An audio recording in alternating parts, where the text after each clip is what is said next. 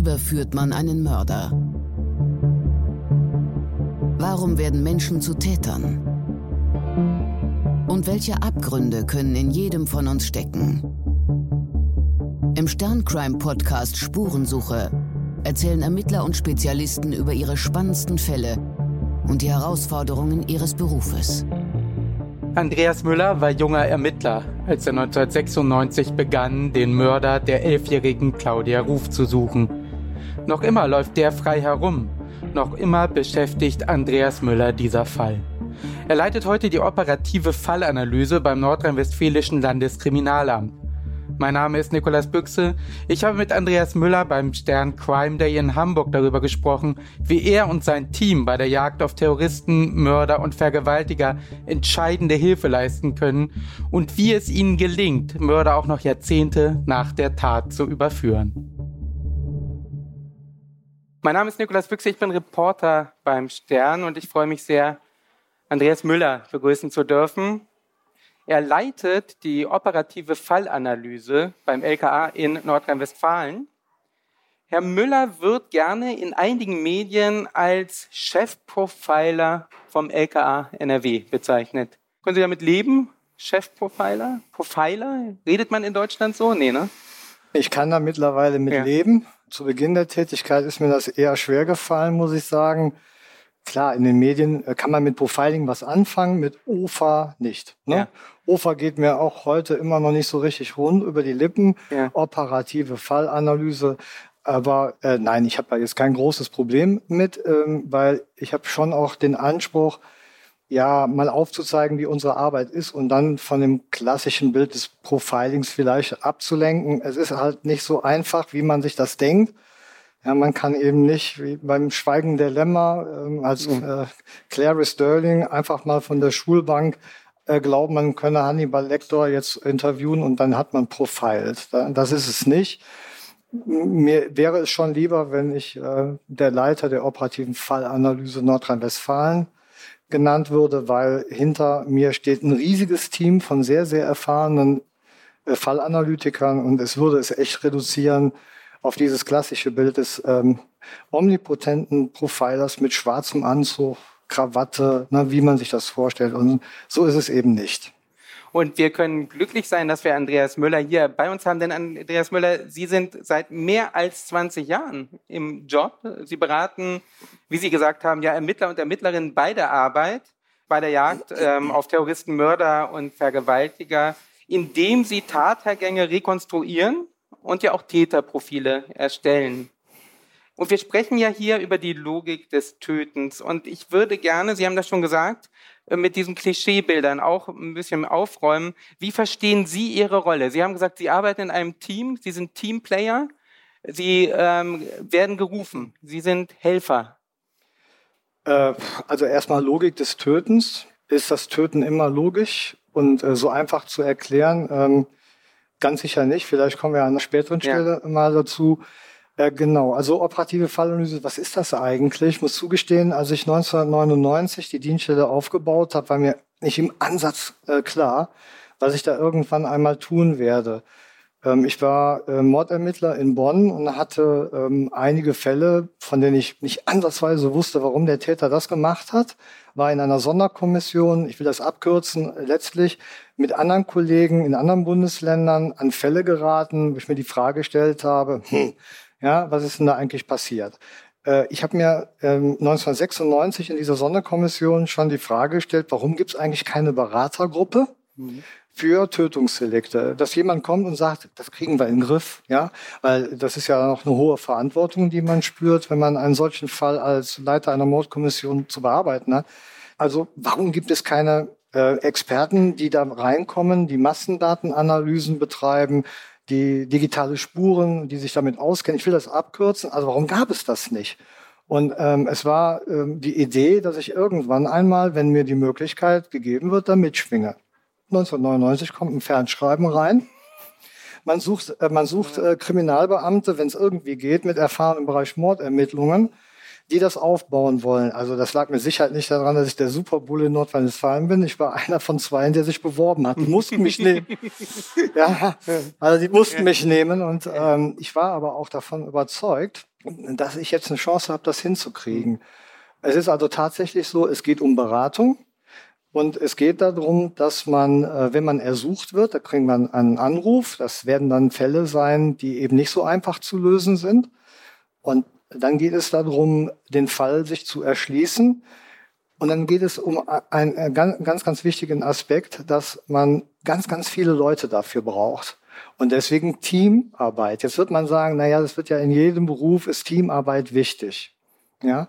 Natürlich, aber in meinem Bereich ist es nochmal um ein paar Prozentpunkte wichtiger, weil wir in der Tat eine ganz hohe Verantwortung haben. Wir reden ja von Wahrscheinlichkeitsaussagen und lenken die Ermittlungen in eine Richtung. Und wenn diese Richtung falsch ist, dann habe ich die Verantwortung natürlich auch dafür zu tragen. Mhm. Und vielleicht letzter Satz äh, zu Ihrer Frage, was das Ganze irgendwie auch nochmal abrundet.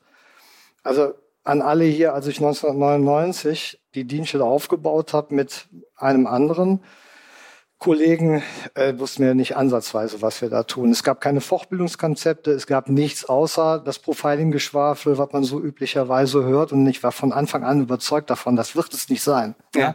Man kann mit Organize, Disorganize, da wird man also keine Fälle klären. Und äh, es war dann auch faktisch relativ schnell klar, so dieses diese Manuals, die es vom FBI gab, die hatten gar nicht den Anspruch, Profiling zu erklären, sondern es waren einfach Nachschlagewerke für einfache Polizisten, was es da für unterschiedliche äh, Tötungsdelikte mhm. gibt. Der für mich ausschlaggebende Punkt war, ähm, wirklich erkannt zu haben, dass das Beratung im besten Sinne ist. Das war ein Fall äh, in den äh, Anfang 2000, wurde ich eingeladen zu einer Besprechung in Paderborn. Da ging es um Tötungsdelikt an einem Kind und da rauschten 20, 25, ich weiß gar nicht mehr genau, weil es war ein, ein britisches Kind auf dem Kasernengelände der britischen Armee, was verschwunden war. Da rauschten 20 aus England ein und saßen da am Tisch und ich habe den Mund, äh, ich habe den gar nicht mehr zugekriegt, weil okay. Der Ermittlungsführer hat den Sachverhalt vorgestellt. Da waren Auswärter dabei, Massendatenanalyst, da waren DNA-Wissenschaftler dabei. Das heißt, alle, die irgendwie mit diesem Fall zu tun hatten, saßen da. Die haben dann ihre Ergebnisse vorgetragen, hörten von den anderen, was die jetzt so da zu liefern hatten. Und dann hat der Chef im Ring gesagt, okay, morgen Abend sitzen wir wieder hier und dann hätte ich gerne die Ergebnisse. So, und dann haben die Ergebnisse vorgetragen und dann habe ich gesagt, so, das ist es. Ja, ab da habe ich dann genau diesen Weg weiterverfolgt und habe ein Netzwerk aufgebaut mit eben diesen Spezialisten. Wenn wir also heute gerufen werden zu einem schwerwiegenden Delikt, dann ist da nicht der einzelne Profiler im schwarzen Anzug, ja, der der Superbulle ist, sondern ich gehe da mit einem ganzen Rattenschwanz äh, mit Experten ran und äh, kann dann sicher sein, dass ich die besten Leute an den Start bringe. Und ich brauche ja auch die Besten. Das heißt, da wird keine zweite Meinung geben. Also wenn der sagt, das ist so, dann muss das so sein. Da kann keiner von der Ecke kommen und sagen, äh, nee, es ist anders. Dann habe ich ja nicht das richtige Netzwerk aufgebaut. Und deswegen ist das Beratung im besten Sinne über äh, Netzwerkarbeit. Nur so geht das. Da bin ich zutiefst von überzeugt. Wo Sie gerade von Supercops geredet haben. Manche Profiler, das erleben wir jetzt gerade in, in, im Fernsehen und auch sonst in den Medien, die geistern jetzt mit eigenen Sendungen rum und behaupten, sie könnten sich in Köpfe der Täter hineinversetzen. Geht das? Ähm, ich werde bei denen in die Fortbildung gehen und versuchen zu erlernen, wie das funktioniert. Also ähm, das muss ich, muss ich an der Stelle auch äh, wirklich sagen, das hat mich nach 15 Jahren auch auf den Plan gerufen. Ich bin 15 Jahre ähm, solchen Angeboten wie hier immer konsequent aus dem Weg gegangen, äh, um nicht in den Medien zu erscheinen. Äh, warum? will ich erstmal sagen. Und warum tue ich es jetzt? Hätte ich in den Anfangsjahren, in, den, in der Aufbauphase, mich als Profiler dargestellt in den Medien, dann hätte ich ähm, nicht ansatzweise die Akzeptanz gewinnen können im Land, wie ich sie jetzt habe mit meinen Leuten. Ja, also auf die hätten wir gerade noch gewartet. Sie müssen sich vorstellen, ähm, denken Sie mal in Ihren Bereich, in Ihren Beruf rein. Da kommt was völlig Neues, ja, und auf einmal kommt eine Truppe, die dann glaubt, man könnte das Ganze besser machen. Und die sind dann auch noch in den Medien und die nehmen dann auch noch ihre Erfolge aus der Arbeit weg. Dann ist direkt dicht, ja, da ist die Tür, ne, LKA, lauter kleine Arschlöcher oder sowas, ne? Ja. Oder lieber keine Arbeit oder was auch immer, ne, dann ist man sofort durch. Ähm, man muss das wirklich ganz, ganz, ganz anders anfangen, zarte Pflänzchen. Und irgendwann hat man die Akzeptanz. Das hat bei mir 15 Jahre gedauert. Bis ich gesagt habe, okay, diese Dienststelle ist so etabliert, dass ich jetzt nach vorne gehen kann und denen das Handwerk lege, die in den Medien dummes Zeug erzählen. Äh, das ist ja noch nicht mal das Schlimme, sondern dass sie tatsächlich die Dreistigkeit besitzen, äh, zu Opferfamilien zu gehen, horrende Summen fordern für ihre Leistungen, äh, um äh, Täterprofile zu erstellen und das ohne jegliche Fortbildung und ohne jeglichen Hintergrund. Das wäre also so, als würden Sie sich jetzt am offenen Herzen operieren lassen von jemandem, der sein Fachwissen aus den Büchern von Ärzten hat. Mhm. Ja, und das muss ich dann irgendwann auch mal akzeptieren, dass ich auch mein Gesicht mal zeige, um darzustellen, wie die Realität ist. Und genau diese Gelegenheit will ich Ihnen gerne jetzt bieten. Vielleicht können wir das vielleicht an einen Fall auch machen und zwar erklären, wie Sie arbeiten. Und es gibt da ein Verbrechen, über das ich mit Ihnen reden will, und das hat Sie auch nicht nie so richtig losgelassen. Und das ist zum Beispiel der Mord an Claudia Ruf. Mhm. Elf Jahre alt, das war 1996, elf Jahre. Mhm. Und Sie waren damals 35 Jahre alt und arbeiten bei der Bonner Mordkommission. Also wir mhm. haben ja gehört, damals gab es äh, operative Fallanalyse, gab es ja gar nicht. Können Sie ein bisschen über diesen Fall erzählen und dann später, wie Sie gearbeitet haben an diesem Fall? Ähm, ja, also ich darf das deshalb tun, sonst würde ich das jetzt nicht ja. machen, ja, weil die Familie im hohen Maße hinter unserer Arbeit steht, weil man muss ja auch immer, ne, wenn man über Fälle spricht, überlegen, welche Wunden man in den Opferfamilien aufreißt. Mhm. Ja, das wird mir manchmal ein bisschen wenig äh, mit betrachtet, wenn man dieses äh, Genre bedient. Also unterm Strich ist es so, dass äh, tatsächlich als junger Kriminalbeamter gerufen worden bin. Ich war dann der Tatortbeamter, habe den Tatort aufgenommen und da liegt dann äh, ein junges Mädchen getötet und geschunden. Mehr will ich im Detail gar nicht drauf eingehen. Das war auch dann der Punkt, ähm, wo ich gesagt habe, was ist denn hier passiert? Ne? Mhm. Was für einen Täter suchst du denn überhaupt? Und das Wissen aus der kriminalpolizeilichen Arbeit mit ganz normalen. Also ein Tötungsdelikt ist nie normal, aber ein Beziehungsdelikt ist dann einfacher zu klären, ja, wenn der Täter schon auf der Leiche liegt, sozusagen, der Ehemann hat seine Frau erschlagen. Aber da war, da war irgendetwas, puh, wir hatten den Tatort der sexuellen Handlungen nicht, der Tötung nicht, wir hatten jetzt den Fundort, warum denn so nah und so, so offen abgelegt? Ähm, also da waren viele Fragen, die mich da äh, umtrieben haben. Und das war dann auch der Grund, warum ich dann später diese Dienststelle aufgemacht habe. Ich habe Ihnen gesagt, mhm. warum hatten wir da keinen, der rausgekommen ist und gesagt hat, Andreas, hör mal, machen wir schon. Ja, ich bringe dir den, den und den an den Start. Das war halt nicht der Fall. Es gab dann eine Sonderkommission in Niedersachsen, da ging es um weitere Kindermorde. Da hatte man die Idee, das hat sich nachher gar nicht mehr so herausgestellt, dass man einen sucht, der mehrere begangen hat und dann traf ich andere Mordkommissionsleiter, die hatten die gleichen Probleme, die gleichen Fragen. Mhm. Ja? Und dann, da war klar, wir müssen da mal was ändern. Wir müssen in die Verhaltensbewertung gehen, die es übrigens immer schon gab. Ja, also äh, Kriminalisten haben schon sehr früh überlegt, warum hat er das jetzt gemacht? Und warum gehören die Fälle zusammen und andere nicht? Es ist nur über äh, die DNA und die Technik so ein bisschen in den Hintergrund geschwappt. Und es gibt halt einige Fälle, da muss ich ein bisschen mehr wissen, ein bisschen mehr Erfahrung haben, um äh, dann eben auch beraten zu können. Deswegen ist der Fall Claudia Ruf, wenn man so will, Initialzündung gewesen und der ist bis heute nicht geklärt und von daher äh, ärgert mich das, muss yeah. ich sagen. Das äh, ist klar, der, die ganze Familie steht voll dahinter und das wäre eines der schönsten Geschichten ähm, meiner Arbeit, wenn ich der Familie mal irgendwann sagen könnte, was da genau passiert ist und äh, durch wen. Und ich weiß ganz genau, dass derjenige weiß, wenn er noch lebt, ja, dass wir nicht aufgeben und äh, der wird auch meinen Namen, ja, den findet das mit Sicherheit nicht toll, ja, hm. Botschaft an ihn, ja. Irgendwann stehen wir vor der Tür und ähm, ja, dann soll das auch hoffentlich irgendwann so sein. Sie haben eben gesagt, die Akten lagen dann ja wieder bei Ihnen als ja. Cold Case sozusagen. Wie gehen Sie mit solchen Akten vor? Wenn, wenn Sie so einen Cold Case behandeln, wie geht man da vor? Also vielleicht können Sie das als Beispiel ein wenig skizzieren. Ja, also zunächst mal äh, unfassbar. Ja, wir haben in Nordrhein-Westfalen ähm, von 1970 bis heute 1100 ungeklärte Tötungsdelikte. Das muss man sich mal vorstellen. Mhm. Das heißt, auch die Frage ist eben gestellt worden, wie viele ähm, Täter haben wir eigentlich noch frei rumlaufen? Ja. Viele. Sind das alles Serienmörder? Nein. Ja, also wir haben durchaus viele, die noch auf freiem Fuß sind.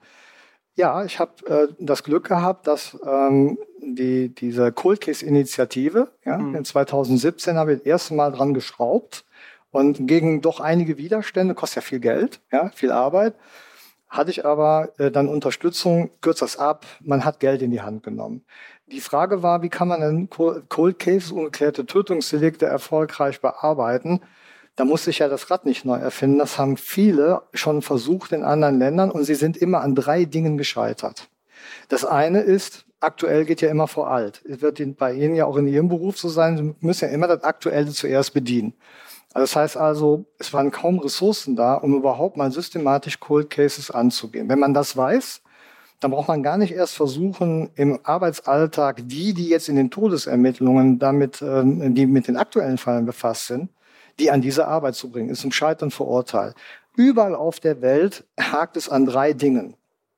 Erstens das systematische Aufspüren der Akten. Die hm. müssen erstmal gefunden werden. Wo sind die Akten in Deutschland dann immer? Wo finden Sie dann die Akten? Sind die in Kellern von Polizeipräsidien? Also die sind, sind die bei Staatsanwaltschaften? Ja, die sind überwiegend äh, sind die bei Staatsanwaltschaften mhm. und äh, in Teilen auch je nachdem, wenn es mal ein Ping-Pong gibt bei der Polizei und da gilt es auch endlich diesen Muff mal aufzulösen. Mhm dass man einfach irgendwie irgendwo äh, Akten hinlegt, mhm. äh, dann verwittern die, ja, äh, Taubencode drauf. Mhm. Also müssen wir schon mal ein bisschen mehr äh, sorgfältig sein und in Zukunft auch mal adäquate Asservaten und Aktenverwahrung betreiben. Ähm, ich finde, ja, wenn man eine Akte einfach wegwirft oder einer, einem, einem solchen Umwelteinflüssen aussetzt und da ist Mord drin, ist das eigentlich schon fast gegen die Berufsehre und die Jobbeschreibung, in der eigentlich drin steht, mhm. dass wir dafür zu sorgen haben, dass die Fälle aufgeklärt werden. Also das ist so ein Punkt, da muss man eine Menge tun. Also diese drei Punkte, die Akten müssen aufgespürt werden. Dann müssen die digitalisiert werden. Also die muss man ja scannen. Wir müssen das ja für, für die Kollegen, die jetzt in den nächsten Jahren nachfolgen, wenn ich schon lange weg bin, die müssen ja auch die Gelegenheit haben, diese Akten nochmal zur Verfügung haben. Also digital abliegen in der Datenbank. Cold Case Datenbank heißt das bei uns, ja. Da sind die drin. Zweitens, das ist ganz entscheidend, braucht man pfiffige, sehr versierte Leute, die diese Akten auswerten nach Aufklärungschancen. Und da kann man nicht einfach mal durchblättern, sondern da braucht man Mordermittler, die lange Jahre im Geschäft sind und die ähm, up-to-date sind. Das heißt, die müssen genauestens wissen, äh, wie die Technik zum Beispiel im Bereich der DNA ist. So, mhm. die, die, die laufen nicht frei auf der Straße rum, die müssen sie holen. Und das ist das zweite Problem. Und das ist uns gelungen. Ja, wie, da habe ich es hingekriegt, dass man Gehör gefunden hat. Wir haben also jetzt ähm, vor etwa einem Jahr 28 ehemalige Mordermittler, die pensioniert worden sind, rekrutieren können, als Regierungsbeschäftigte wieder eingestellt und die machen genau diesen Job. Digitalisieren Akten beschaffen und dann nach, nach Aufklärungschancen suchen. So, der dritte Punkt, da sind alle dran gescheitert. Und ähm, es war dann auch für mich die Frage, scheiterst du auch, wir auch an diesem dritten Punkt? Das ist nämlich, wenn man die Ermittlungsansätze erkannt hat, dann wird das ja mit Berichten wieder in die Behörden reingespült. Mhm. Und zwar wieder da, wo sie am Anfang ja gar keine Zeit hatten, sich drum zu kümmern. Das ist ja klar, das kann doch nicht funktionieren. Also muss man auch da wieder Personal reintun und die Zeichen stehen gerade sehr gut, dass ähm, die schwarz-grüne ähm, Koalition, also kann jeder für sich entscheiden, ob er schwarz oder grün gut findet, ist mir auch Jacke wie Hose. Aber für mich ist es ist eins wichtig, in diesem Koalitionsvertrag steht drin, dass Mordermittler, also ehemalige Ermittler, eingestellt werden dürfen, um die kriminalpolizeiliche Arbeit zu unterstützen, zack, da ist es. Das heißt, dann werden wir die einstellen, die dann jetzt die Ermittlungsansätze, die identifiziert worden sind, in die Umsetzung bringen. Und dann wird spannend für die 1100 Knaben, die da draußen herumlaufen, weil dann geht's denen ans Revers. Ja, bisher sind das Lucky Punch, weil man hat eine DNA und den trifft man in der DAD ein, der noch drin ist. Mhm. Ja, da haben wir schon einige. Aber die, die noch in der Akte schlummern, die noch gespeichert werden müssen, den gehen wir dann ans Feld. Da freue ich mich drauf. Diese Ermittler, die Sie wieder rekrutiert haben aus dem Ruhestand, es gab eine Zeitung mit großen Buchstaben, die hat die Rentnerkorps genannt. Wie haben Sie diese Experten motivieren können, wieder loszulegen? Oder mussten Sie gar nicht groß motivieren? Ich musste nicht groß motivieren. Also erstmal war das so, als die Ausschreibung rauskam, hat sich kaum einer angesprochen gefühlt und die wenigsten haben es erfahren. alle haben sich jugendlich gefühlt. Ja. Also äh, ganz einfach. Ja. Ich kannte die alle. Ja, ich bin da seit 30 ja. Jahren in dem Geschäft und ähm, war ja zehn Jahre in Bonn, 20 Jahre mache ich das. Das heißt, die, die in Rente gegangen sind und die Guten, die kannte ich. So, und dann konnte ich sagen, hör mal zu, ja, du legst die Beine noch nicht hoch, du bist mhm. frisch in Rente, du hast ein paar Baustellen noch auf. Hör auf, mir zu erzählen, dass sich das nichts angeht. Das geht dich was an, du machst mindestens ein Jahr mit.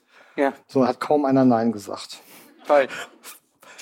Ja, also äh, waren auch viel, es waren schon viele, die Nein gesagt haben, da stimmte das jetzt von der Lebensplanung nicht, ist ja, ja in Ordnung, ne? mit der Frau, ja. mit dem Wohnmobil äh, durch die Welt reisen, alles okay, aber äh, wir haben 28 gekriegt mhm. und das sind richtig gute Leute und die braucht man auch.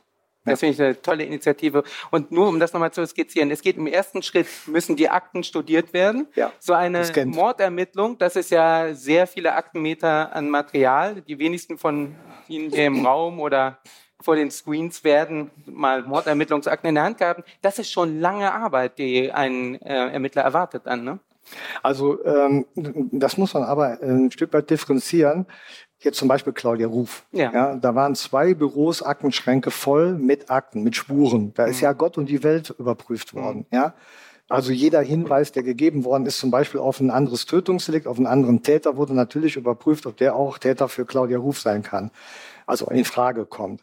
Das kann äh, der Mordermittler, der jetzt in Rente gegangen ist und eingestellt wird, nicht leisten. Ja. Das ist auch der, wäre auch der falsche Ansatz, weil es muss erstmal, wir nennen das die Hauptakte, also die Bestandsakte, in denen tatsächlich die damaligen Ermittlungsergebnisse, objektive Befunde, rechtsmedizinische Befunde, die da niedergelegt sind, die muss man erst einmal scannen und auswerten. Mhm. Die gesamten Spurenakten, ja, ja, die sind erst dann interessant, wenn wir die DNA zum Beispiel des Bösen haben. Mhm. Wenn man sagen kann, ups, das war's, ja, da war jetzt die Idee, diese Folien, ja, von der Leiche, ne, Früher wurden diese Folien abgenommen von der Leiche äh, in den 70er, 80er Jahren primär, um andere Spuren als DNA aufzugreifen, haben wir einfach unverschämtes Glück gehabt. Ne? Durch das Abkleben wurden dann die Hautschuppen mit aufgenommen.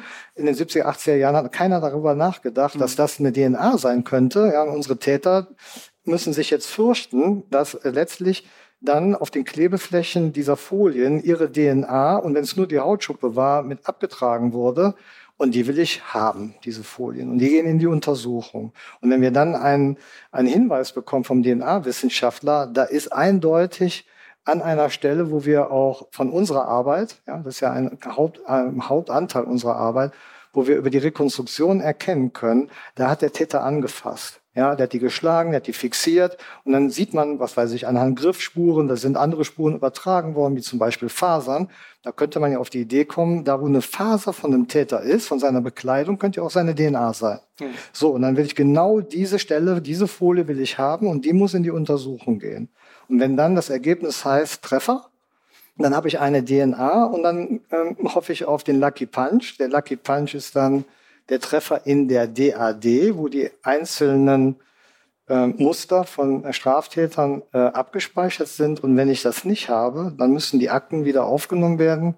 Und dann wird geguckt, wer von denen kommt als Täter in Frage und wird dann gespeichert. Das heißt, erst dann werden die anderen meterlangen Akten interessant. Und dafür brauche ich halt jetzt die Mordermittler, die äh, in Zukunft eingesetzt werden. Mhm. Das ist also ja, bausteinartiges Arbeiten wäre dann der letzte Schritt. Es gibt dann aber auch Fälle, und das fand ich sehr spannend, als ich das gelesen habe, Fälle, bei denen die operative Fallanalyse auch sehr schnell handeln muss. Ne? Wir, haben ja von dieser langwierigen Arbeit jetzt gerade geschrieben, aber es gab zum Beispiel 2017 da einen Fall, da hatten Sie gerade einmal vier Stunden Zeit, um einen Täter, der auf der Flucht war, um bei den Ermittlungen zu helfen. Und dieser Täter, der hatte einen Mord begangen auf bestialische Weise, ne? das, ähm, und ein Foto sogar per WhatsApp verschickt von dem getöteten Kind. Und da ging man natürlich davon aus, jetzt ist wirklich Gefahr in Verzug, es könnte, der könnte weiter töten. Können Sie beschreiben, ähm, wie Sie da helfen konnten und was genau der Auftrag war?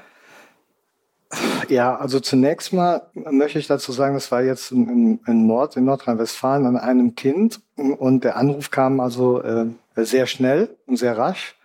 Und noch vor zehn Jahren hätte ich gesagt, geht nicht.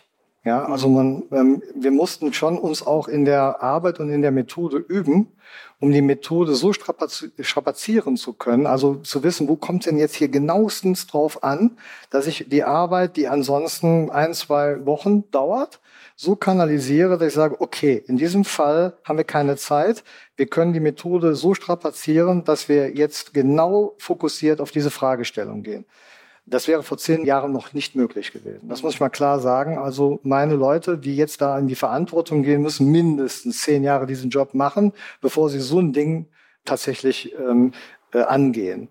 Woran liegt das denn? Das liegt daran, dass wir eigentlich einen Fall komplett aufbröseln müssen, ja, weil äh, Nebensächlichkeiten äh, in der Abfolge der Ereignisse dessen, was ein Täter gemacht hat, kann der Schlüssel zum Erfolg sein. Wenn ich jetzt aber in einer solchen, man nennt das BAO oder Sonderkommission, wenn ich dann den Anruf bekomme und man sagt, ähm, es kann sein, dass der nochmal tötet. Wie kriegen wir den? Er kann ja nicht sagen, ich warte jetzt zwei Wochen, ja, mhm.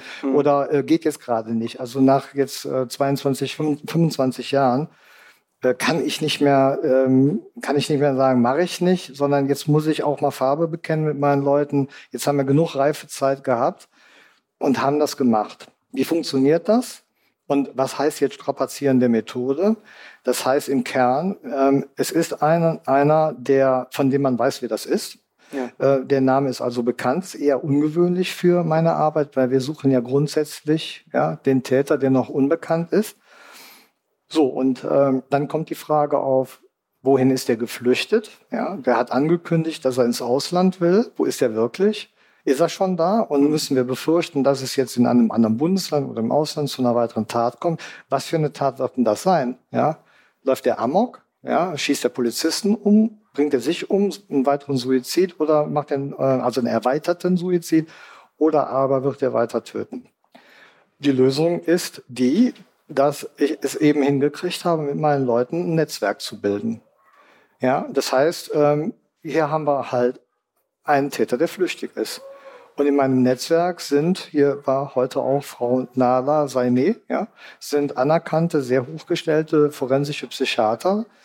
Ähm, und dann haben wir das folgendermaßen gemacht. Dann wird so ein Team aufgeteilt. Ja. Eine ähm, Team äh, befasst sich mit der Biografie des Täters ausschließlich und das andere Team ohne Informationen zu dem Täter zu haben, nur mit der Tat. Ja. Das ist extrem wichtig, weil wenn man keine Zeit hat, muss man frei sein von subjektiven Beeinflussungen und dann, äh, dann muss man nach einer gewissen Zeit die Ergebnisse aufeinanderlegen. Und bestenfalls ist das so, dass das Team, was sich nur mit dem Täter befasst hat und nicht mit der Tat, mhm. ja, dass äh, da das Team äh, erkennen kann, was diese Täterpersönlichkeit, ähm, wozu die in der Lage ist, ja, welche Fälle, welche, welche, welche Fallkonstellation zu erwarten ist. Ja. Und das Team, was äh, den Fall bearbeitet hat, aber den Täter nicht kennt, muss im Grunde genommen ein Täterprofil erarbeiten, was dann in die Passung gelangt.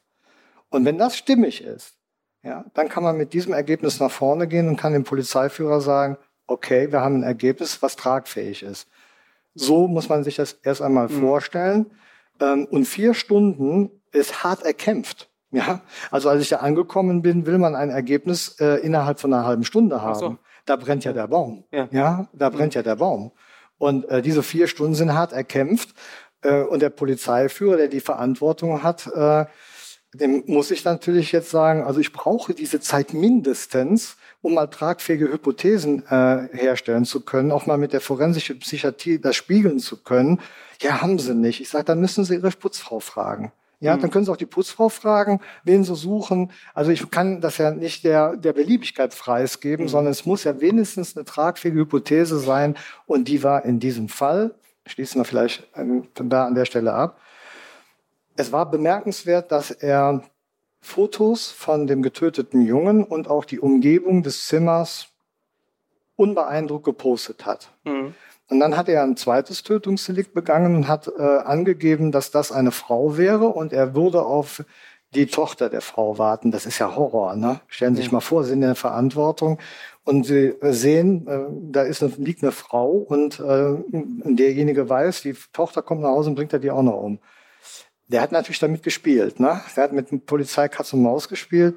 Was wir aber erkennen konnten, das war jetzt kein Hexenwerk. Ja, muss man auch mal klar sagen, war keine Glaskugel, war auch kein Hexenwerk. Es war eindeutig zu erkennen, dass der während der beim ersten Mord kein Problem hatte zu übertünchen, ähm, also darzustellen, wo er ist, nämlich im Zimmer dieses Jungen, dass er bei dem zweiten Tötungsdelikt peinlich darauf geachtet hat, dass nichts von dem Zimmer offenbart wird. Erstens mal haben wir ihm nicht geglaubt, dass das eine Frau ist. Ja, dann hätte das eine Gewichtheberin aus Rumänien sein müssen oder woher auch immer mit so einem Body, viele Haare am Rücken. Äh, äh, ne?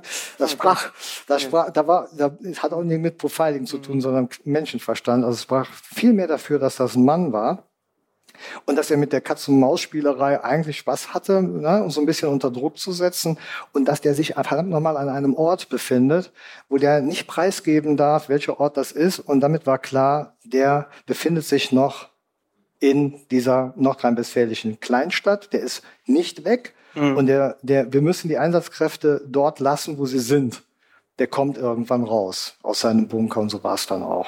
War kein Hexenwerk, es war dann nur wirklich systematisches Abarbeiten, die Analyse des Tötungsdeliktes, wo, wo sehen wir ihn und dann die Persönlichkeit, das aufeinandergelegt. Das war dann irgendwo klar, der hat Lust daran, die Polizei so ein bisschen an der Nase rumzuführen und dem Polizeiführer zu sagen, atme mal durch, du musst jetzt nicht die Rasterfahndung auf ganz Deutschland auslegen, der ist nur hier. Da haben Sie ja es eben schon gesagt, ne? Sie, Sie haben dieses Netzwerk von Leuten, die Sie jede, jederzeit wahrscheinlich anrufen können. Können Sie vielleicht noch sagen, wer noch in diesem Netzwerk ist? Welch, welche Art von Spezialisten sind in Ihrem Netzwerk? Es kommt immer auf den Fall an, wen man braucht. Mhm. Ne?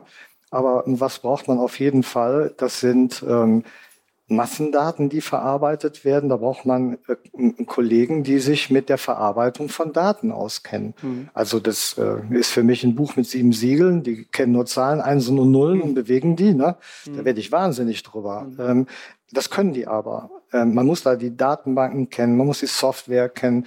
Mal in die Runde, wenn man eine Sonderkommission hat, wie zum Beispiel in einem Tötungsweg an einem Kind dann hat man 70 Leute, 20 fahren raus, 50 haben nichts anderes zu tun als Daten zu verarbeiten, Daten zu pflegen. Ja, das muss man sich mal vorstellen. Ja. Was sind das alles so für Daten? Können Sie es beschreiben? Ja, das ist ähm, äh, Einwohnermeldeamtsdaten, mhm. weil man wissen will, wer wohnt denn da eigentlich. Man hat einen Fahndungsbereich, in dem man den Täter vermutet. Dann müssen die ja abgeglichen werden mit äh, polizeilichen Daten. Das heißt, wer von denen ist schon mal aufgefallen als Täter. Ne? Das, das muss ja muss ja auch harmonisiert werden. Also ich kann ja äh, Grevenbräuch äh, mit O-I-I-I schreiben, ich kann mit O schreiben, mit I-C-H, ja. Das heißt, da geht schon an unterschiedliche Schreibweisen. Mhm. Oder ähm, da ist eine Dame, die äh, möchte gerne aussehen wie Heidi Klum, macht sich auf 1,92, ist aber 1,80 groß. Findet auch blaue Augen schöner als die braunen und gibt beim Einwohnermeldeamt eben an, sie hat blaue Augen. Das geht ja auch für Männer. Ja, also äh, und schon haben wir ein Problem mit den Daten. Es muss harmonisiert werden. Das darf ich ja nicht glauben, sonst fliegt er mir ja mhm. raus. Mhm. Also muss ich Leute haben, die äh, damit arbeiten können, so dass mit mir nachher aus der Überprüfungsmasse nicht Leute rausfliegen, die ich aber zwingend drin haben muss. Ja. Und was gibt es weitere? Dann gibt es die, die sich mit digitalen Spuren, ähm, das kommt ja immer mehr. Ne? Also Forensik, also ja. ähm, das ist, wenn man jetzt unterwegs ist mit, mit Handys, mit Tablets, mhm. ne? ähm, das ist Fluch und Segen zugleich, ne? weil man natürlich irgendwo denkt, oh, die Polizei hat die Möglichkeit jetzt Thema Vorratsdatenspeicherung, ne? der gläserne Mensch, ich darf hier in der Runde sagen, ist echt Blödsinn. Ja, ich muss ja mal, muss ja überlegen, was, was mache ich denn mit den Daten als Polizist? Wenn ich jetzt ein entführtes Kind habe, dann weiß ich nur, wo das Kind ist, weggekommen ist. Mhm. Ich weiß aber noch nicht, wo es irgendwann abgelegt wird. Ja? Dann muss ich doch diese Daten, die äh, zur Verfügung stehen, also Handydaten, und darum geht's ja in erster Linie, die muss ich an dieser Stelle, wo das Kind entführt worden ist, muss ich die haben, muss die einfrieren. Ja? Ich kann mit denen nichts anfangen, gar nichts. Ja. Aber dann drei Monate später wird das Kind aufgefunden, 30 Kilometer davon entfernt. Dann werden dort auch die Handydaten gesichert. Und dann lege ich die übereinander und dann will ich nur noch sehen, wer war vor drei Monaten da und jetzt hier. Es ist völliger Schwachsinn zu glauben, wir würden es nur ansatzweise auch ressourcenmäßig hinbekommen, drei Millionen Daten miteinander abzugleichen. Äh, na, nein, ja. ja. Und das, das äh, verstehe ich nicht, warum Politiker das nicht begreifen, aber letztlich ist es so, ja. Letztlich ist es so, äh, wir brauchen dann eben Leute, die mit den Verkehrsdaten arbeiten mhm. Und die dann sehen, oh, der Täter ist so gefahren, dann ist hier der Tatort der sexuellen Handlung, da ist der Tatort der Tötung. Das heißt, die sind dann nachher in der Lage, diese Wege, die der Täter gefahren ist, mit den Daten so abzugleichen, dass nur noch die übrig bleiben, die genau das getan haben. Und ähm, ein Kindermord ja, äh, aus 2011 ist deswegen geklärt worden, nur deshalb, weil wir nachvollziehen konnten, wie viele sind denn eigentlich diese Strecke des Täters gefahren. Da blieben vier übrig. Und nur die vier haben wir überprüft. Da muss ich ganz ehrlich sagen, wenn ein Täter dabei ist, müssen die anderen drei das ertragen, dass sie überprüft werden. Mhm. Und das tun die auch. Mhm. Ja. Digitale Spuren, dann braucht man Leute, die sich mit Finanzen auskennen, ja, Finanzermittlungen. Mhm. Es kann ja auch sein, dass es einfach mal der schnöde Mammon ist, die Bereicherungsabsicht, die äh, hinter dem Motiv liegt. Dann brauchen wir diejenigen, die diese, diese Funkzellen ausmessen, ja, die dann also rumfahren und dann den Versorgungsbereich eines Funkmastes äh, entsprechend ausmessen, sodass wir jetzt nicht ganz Deutschland überprüfen müssen, sondern wirklich nur den Bereich, der, wo es drauf ankommt, DNA-Wissenschaftler, ja. Das ist unglaublich, was sich da getan hat im Bereich DNA. Da könnte hier ein Wissenschaftler zwei Tage am Stück drüber erzählen. Ja die müssen das übersetzen, was die, wir müssen die Fragen stellen können und die Antworten verstehen, aber die Experten brauchen wir. Äh, dann Geoinformationssysteme, das wird, kommt immer mehr, also dass man auch die Informationen mal auf die Karte wirft. Ja, mhm. wenn man viele Taten hat, da kriegt, das kriegen wir im Kopf gar nicht mehr geregelt und die Informationen, die da drunter liegen, dass man dann auf einmal merkt, also das gibt's doch gar nicht. Ja, da wo wir die Tat haben, wo wir jetzt ähm, ermitteln, da gab es dann in dem letzten halben Jahr Vortaten, die durchaus spannend sind, ja, weil man sagt, zu dieser Tat passt eigentlich eine Vortat, die minder schwer ist. Die müssen wir aber erkennen, damit wir jetzt ähm, dann auch sehr zielgerichtet den rausholen können. Denn meistens ist es so, dass, dass wir gar nicht ganz groß in die Breite ermitteln müssen. Meistens ist das so, dass der Täter dort agiert, wo er schon mal agiert hat. Entweder ja. weil er da wohnt oder weil er da schon mal eine Straftat begangen hat. Aber er tut uns meistens nicht den Gefallen, äh, in Sachen Tötungsweg ist es ja auch gut so, dass er das ein zweites Mal gemacht hat, mhm. sondern meistens ist es so, dass wir dass wir unsere Mörder wenn, oder die, die Sexualdelikte begehen, unter den Dieben und Körperverletzern suchen müssen. Weil ähm, mhm. die Sexualtat ist keine Sexualtat, sondern eine Gewalttat. Sex ist Waffe. Mhm. Es geht hier um Gewalt, es geht um Körperverletzungen. Und deswegen kriegen wir die meisten darüber. Übrigens, die meisten DAD-Treffer, ja, wenn eine DNA gematcht wird mit einer anderen, ist nicht Sexualtat mit Sexualtat, sondern Sexualtat mit Eigentumskriminalität. Daher merkt, ja, daher merkt man schon, der gute Sexualtäter ist der schlechte Dieb, ja. Das mhm. heißt, die müssen wir zusammenbringen. Ja, die müssen wir zusammenbringen. Ist kein Witz, es ist so. Ist statistisch belegt und äh, sehe ich jeden Tag. Äh, wir haben ja ähm, einige Minuten für Fragen. Gibt es hier Fragen aus dem Raum gerade? ich habe eine Frage und zwar, was verspricht man sich denn mit dem Aufstellen von solchen Plakaten mit der Frage, wer hat mich hier ermordet?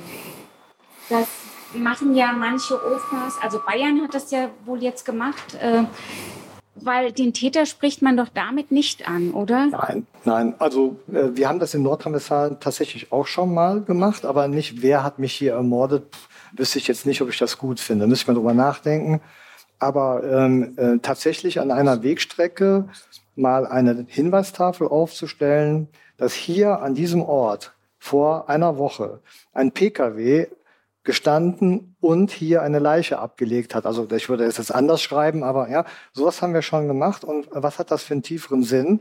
Natürlich Hinweise zu bekommen und äh, dann auch mal zu gucken, ob das den Täter beeindruckt. Ja? Und wie könnte das den Täter beeindrucken? indem wir dann später feststellen und diese Frage stellen, dass er diese Strecke gemieden hat wie die Pest von dem Tag an. Und dann möchte ich dann irgendwann einmal die nächste Frage nachstellen, okay, ich weiß jetzt immer noch nicht, äh, wer das war, aber vielleicht wird, wissen Sie das äh, als Arbeitskollege, ja, dass man mhm. immer diesen, und jetzt auf einmal fährt man einen Umweg und ich möchte von Ihnen wissen, wer das ist. Ja, da hinten war noch eine Frage oder in der Mitte, genau. Sie hatten ja erzählt, dass Sie in Ihrem Netzwerk verschiedene Expertinnen und Experten haben. Wie sieht es denn in Ihrem Team aus? Gibt es denn da auch unterschiedliche Professionen? Äh, nee, Professionen nicht. Also das sind alles ähm, ehemalige Ermittler, die mindestens die Vorverwendung von fünf Jahren im Bereich Sexualdelikte und äh, Tötungsdelikte haben müssen. Das liegt daran, dass ja nachher ähm, Mordermittler beraten werden, ja, oder Polizeiführer beraten werden. Und Sie können sich bestimmt vorstellen, wenn man null Ahnung hat von diesem Geschäft und man tritt dann einem erfahrenen Leiter einer Mordkommission oder einem Polizeiführer wie in diesem Fall entgegen, ja, dann sind Sie sofort durch. Das äh, keine Akzeptanz. Sie können ja auch nicht ansatzweise äh, aus dem Vorerleben verstehen, was da gerade ist. Also von daher müssen das Leute mit Vorverwendung sein. Aber da ist es auch ganz wichtig, dass das sehr unterschiedliche Leute sind. Also die haben, die eint alles, äh, was die eint ist, eine hohe soziale Kompetenz, ohne Allüren, ohne selbstdarstellerische Gene und in dem klaren Bewusstsein, wo die eigenen Grenzen sind, wo man andere braucht, das eint die. Aber ich habe die Hälfte Frauen, ähm, ich habe Spurensicherer, also ehemalige, die auch ähm, in der Kriminaltechnik gearbeitet haben und Mordermittler und Sexualdelikte. Und das ist deshalb ähm, besonders von Bedeutung, weil wir sind alle irgendwie, wir haben einen eigenen Lebenslauf, auch einen eigenen beruflichen Lebenslauf. Wir haben unterschiedliche Fälle bearbeitet. Und deswegen ist es auch in einem Viererteam, wenn wir in einem Viererteam arbeiten als Fallanalytiker und dann kommen dann forensische Psychiater oder Rechtsmediziner noch dazu, dann ist das extrem wichtig, dass jeder auch korrektiv des anderen darstellt, weil er eben einen anderen auch Erfahrungshorizont hat. Es ist aber vor allen Dingen auch in dem Verstehen wichtig, das will ich Ihnen mal an einem Beispiel bringen. Es gibt den sogenannten Neonatizid. Das ist die Säuglingstötung unter der Geburt. Ja? Und es ist ein ganz großer Unterschied, ob Sie in einem, im Fallanalyse-Team vier Männer haben, würde ich nie tun, vier Mütter haben, würde ich nie tun, sondern Sie müssen eine Mutter haben und eine Frau haben, die nicht Mutter ist. Die zwei denken völlig anders. Ja, das ist ein kleines Beispiel, warum man das auch unbedingt mischen muss. Noch eine weitere Frage hier vorne. Äh, kurze Frage, was halten Sie von Profiling, allgemeinen Film, Fernsehen, Serien? Was ich von Profiling halte, ich hasse Profiler-Geschwafel. Ich hasse es wirklich. Also ich kann das kaum ertragen, weil mit bedeutungsschwangerer Stimme man sagen kann, wer Bettnässer ist oder so. Das finde ich ganz schlimm. Ähm, es ist halt an der Realität nicht wirklich greifbar. Ähm, und es greift vor allen Dingen zu kurz. Also ich habe gegen den Begriff Profiling jetzt nichts. Wenn man mich Chefprofiler NRW sagt, yo, weil es dann eben äh, geschmeidiger runtergeht als Leiter der operativen Fallanalyse der OFA NRW. Ja? Ähm, es gefällt mir deshalb besser, weil OFA, OFH heißt eben nicht offen für alles. Ja? Wir sind nicht offen für alles und wir können auch nicht alles. Mhm. Und äh, Profiling ist zu kurz gegriffen, weil es würde ja äh, das Bild darstellen, dass es nur um Täterprofilerstellung geht. Es geht um so viel mehr. Weil es geht darum, ähm, sind die Informationen valide, sind die nicht valide? Ja, es, äh, das muss alles in Frage gestellt werden. Deswegen mag ich Profiling eigentlich nicht, diesen Begriff. Ich mag aber vor allen Dingen nicht, dass äh, man sich in diesem Bereich eben richtig gut was Geld verdienen kann äh, völlig frei und völlig äh, frei von, von jeglichem Wissen bei völliger Ahnungslosigkeit. Das ärgert mich. Und wenn diese dann auch tatsächlich noch die Dreistigkeit besitzen, ich wiederhole das nochmal, dann an Opferfamilien heranzutreten und ihre Dienste für richtig Geld äh, anzubieten, nur um das Schicksal der Opferfamilien auszunutzen, das ist ja, ist ja ein klares Ausnutzen, ähm, dann mag ich das dreimal nicht. Und die werden sich immer Profiler nennen, nie Fallanalytiker. Und das wissen die auch warum. Weil wir uns doch ein bisschen davon abgrenzen, was die da tun. Und Film und Fernsehen? Im Fernsehen, ja, pff, da kann ich drüber schmunzeln. Ja. Äh, wenn Lieschen Müller abends gut einschlafen kann, weil der Film super war, alles gut. Ne? Und wenn ein Autor weiter über Serienmorde schreibt, mhm. Hauptsache, die Serienmordexperten, die haben verstanden, dass ihnen die Serienmörder ausgehen. Das ist das Problem. Ja, ja. ja wir haben ja Serienmordexperten, aber wir haben keine Serienmörder mehr und das ist doof. Ja. das ist ja doof. Da werden einige arbeitslos. War hier noch eine Frage da? Ja. Ja, da hinten in der Reihe ist. Ähm, welche Faktoren müssten gegeben sein, damit äh, andere Polizisten Sie und Ihr Team zu einem Fall dazuziehen? Welche Faktoren müssen, wenn ich das richtig verstanden habe, müssen gegeben sein, dass wir den Fall übernehmen? Genau, dass Sie da hinzugezogen werden, okay. dass Sie um Hilfe fragen. Ja, das erste ist Mengenproblem. Ich habe nur, ich habe nur ähm, zwölf Leute und durch unterschiedliche Aufgaben kann ich immer nur einen Fall annehmen. das finde ich schon mal doof. Oh ja. ja. Also ich hätte gerne mehr. Da arbeite ich auch noch weiter dran und nerve weiter, dass wir mehr Personal und damit mindestens zwei Fälle kriegen. Zweitens Es sind Fälle, wenn wir die übernehmen, wo man wirklich merkt, oh, da brennt der Baum und der Kollege hat ein, hat ein Problem damit. Und ein Problem hat man ja dann damit, wenn man ähm, die Motivlage überhaupt nicht kennt oder die, die, die Abfolge der Ereignisse ist nicht klar. Und ein Risiko besteht, dass das nochmal mal. Ähm, dann würde ich das immer auch kritisch prüfen, ob ich es nicht wirklich hinbekomme. Und dann gilt es, Punkt eins, ich muss hinreichende Informationen über das Opfer haben. Wenn ich die noch nicht habe, muss ich gucken, dass ich die bekomme. Wie sind die Routinen? Wo bewegt die sich in den letzten Tagen? Weil häufig ist es eben nicht so, dass die Ilse Schmitz ausgewählt worden ist, weil sie die Ilse ist, sondern weil sie genau zu dieser Zeit immer routinemäßig von A nach B unterwegs ist. Und dummerweise kreuzt sie den Weg vom Täter, der auch immer dummerweise von A nach B und auf einmal kreuzen die sich. Und hatte die gesehen. Also ich muss alles wissen zum Opfer, die Opferroutinen. Dann muss ich den, muss ich einen Tatort haben, ja. Und es ist, muss Gewalt im Spiel sein. Also bei Kinderpornografie oder Ähnlichem gibt es andere, die Expertise haben. Immer Gewalt, weil ich muss gucken, was hat meiner drauf, oder der Täter drauf, welche Kompetenzen hat er, um einen Opferwiderstand zu brechen, etc. pp. Zwei, also ich brauche als zweites einen Tatort. Und als drittes brauche ich ähm, die Möglichkeit, in diesem Fall tragfähige Hypothesen aufzubauen. Das sollte dann in den Tatort habe gegeben sein. Meistens ist den Ermittlern ähm, schon damit gedient, wenn man äh, die äh, Hypothese, die die haben, bestätigen. Das ist ja auch gut, wenn man dann sicher ist in dem, was man tut. Mhm. In der Regel werden wir aber in Fällen angefragt, wo Lücken in der Tatrekonstruktion bestehen.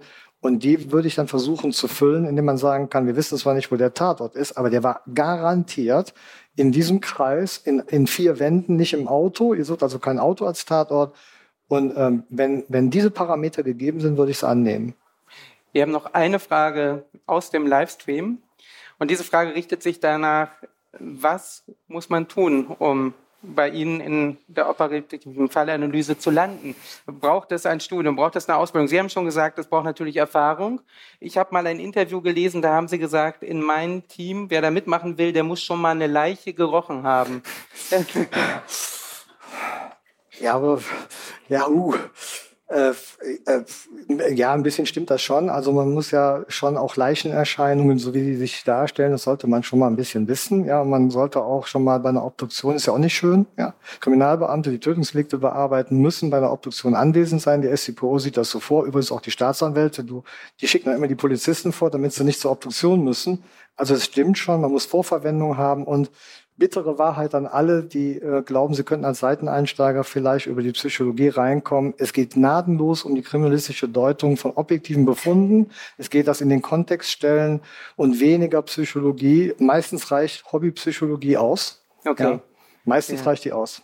Das heißt, ähm, das war, glaube ich, so eine, eine Frage. Das heißt, ähm, Polizeidienst. Ne? Man bewirbt sich in den Polizeidienst. Das war die Frage wahrscheinlich eines jungen Menschen, der gerade überlegt, wie komme ich dahin. Was würden Sie sagen? Also äh, unbedingt. Ja. ja. ist einer der schönsten, äh, aus meiner Sicht, äh, Berufe, die man, die man angehen kann. Und äh, ich glaube auch, dass ähm, äh, wenn man äh, Sexualdelikte, Tötungsdelikte, wenn man, ich habe ja gesagt, ich mag keine Vergewaltiger und Mörder, können Sie verstehen, ich mag die nicht. Und wenn man die nicht mag, dann muss man zur Kripo gehen und dann muss man in ein Kommissariat gehen, Sexualdelikte und oder Tötungsdelikte bearbeiten. Dann macht man das brav fünf Jahre, dann klopft man bei mir an und dann zeigt man, dass man sozial kompetent ist. Und das kriege ich sehr schnell raus, ob einer eine, einen roten Teppich braucht und ob er das ertragen kann, dass andere mitwirken oder nicht. Und dann, wenn der, wenn der das will und dann kommt der rein, dann mache ich über meine Dienststelle eine ganz, ganz dicke Lehmschicht und dann ist der drin, dann kommt er auch nicht mehr raus, gegen alle, gegen, gegen alle Anfeindungen äh, geschützt. Und deshalb habe ich eine ganz hervorragende Dienststelle äh, gründen und auch jetzt äh, vom Personal hinbekommen, die nicht mehr weggehen weil sie nicht mehr rauskommen. ja. Also, gibt es eine kurze Nachfrage? Ähm, ich hätte mal ganz kurz noch eine Frage. Nehmen Sie auch sozusagen Arbeit mit nach Hause, beziehungsweise haben Sie eine große Pinnwand, wo einzeln irgendwas aufgepinnt ist? Ähm, die Frage habe ich heute schon mal gestellt bekommen. Äh, nehme ich was mit nach Hause? Was macht das mit Ihnen? Da äh, kriegt man ja übrigens bei solchen Veranstaltungen immer. Ne? Was mhm. macht das mit Ihnen? Auf die Frage warte ich eigentlich auch immer. Was macht das mit mir? Also ich nehme selbstverständlich ähm, Fälle, die belastend sind, wo man sieht, boah, ne, was ist das? Ein schlimmes Delikt. Ist ja dummes Zeug, wenn man sagt, äh, ich habe hier eine Grenze, eine Mauer kommt nicht an, nichts dran. Ich glaube auch, dass das völlig falsch ist. Ich finde, man muss das aufnehmen und man muss das äh, ein Stück weit und damit verarbeiten. Das mache ich. Also wenn ein Fall mies ist, dann wird er nicht besser, nur weil ich glaube, da wäre eine Mauer vorzulegen. Das ist nicht gesund. Ich kann darüber sprechen. Ich kann da über 30 Jahre mit leben und kann auch äh, einschlafen und werde nicht nachts wach. Wenn ich das würde, hätte ich den Job aufgegeben. Weil dann wird es ja irgendwann auch zu äh, hammerhart. Wir betreiben ähm, eine gute Kultur in meiner Dienststelle, also wir sprechen so etwas und äh, wenn nötig, hätte ich auch Supervision. Ja, dann habe ich gute Leute, die mal reinhorchen. Ähm, da habe ich auch eine Verantwortung gegenüber meinen Leuten. Aber klare Botschaft, das, was wir da machen, mit den Fällen, die wir da bearbeiten und mit denen wir uns beschäftigen, die sind mies und die tun weh. Ja, und ähm, das kann man nur aushalten, wenn man wenn man damit umgehen kann. Das heißt, wenn man damit auch äh, sich auseinandersetzt. Davon bin ich zutiefst überzeugt. Von daher, was macht das mit mir? Ich denke darüber nach und versuche den Knoten zu finden, ähm, um diesen Fall zu klären und der Familie äh, darlegen zu können, was passiert ist und den von der Straße zu kriegen, weil wir wollen ja nicht, dass es nochmal passiert. Gut, dass diese Frage auch noch gestellt wurde und, und ja, herzlichen Dank, Herr Müller, für die Einblicke in Ihre Arbeit. Herzlichen Dank. Danke.